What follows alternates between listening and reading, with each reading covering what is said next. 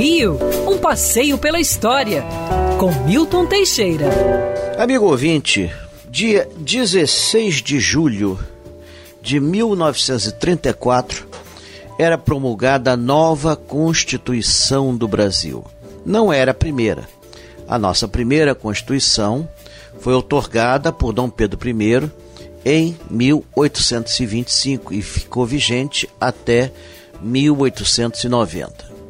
Essa Constituição do Império era bastante liberal e, apesar de ter quatro poderes, dois deles controlados pelo imperador, ela tinha leis que protegiam o cidadão comum e seus bens.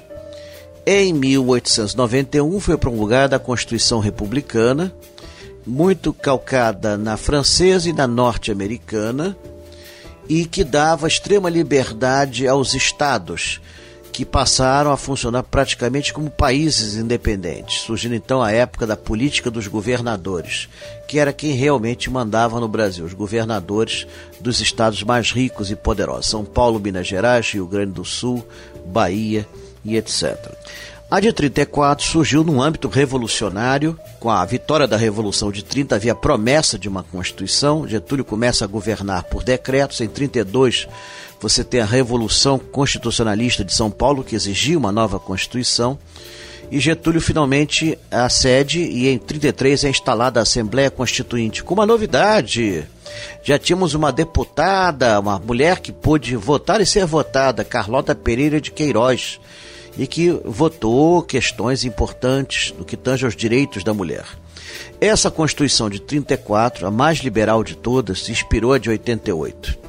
Dava direitos à mulher, igualava, aliás, no papel, a mulher e o homem, pelo menos no papel, desde 34, a mulher era igual ao homem no Brasil em todos os seus direitos e deveres.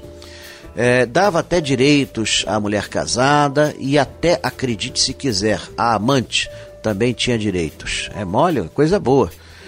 É, os operários tiveram toda a sua carreira regularizada, a sindicalização garantida.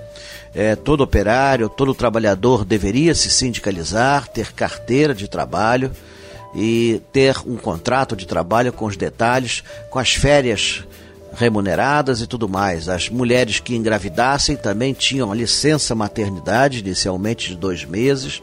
Foi uma Constituição muito boa. Infelizmente, ela só vai durar três anos, haja vista que em 1937 Getúlio dá o golpe de Estado e fecha o Congresso. Quer ouvir essa coluna novamente? É só procurar nas plataformas de streaming de áudio. Conheça mais dos podcasts da Band News FM Rio.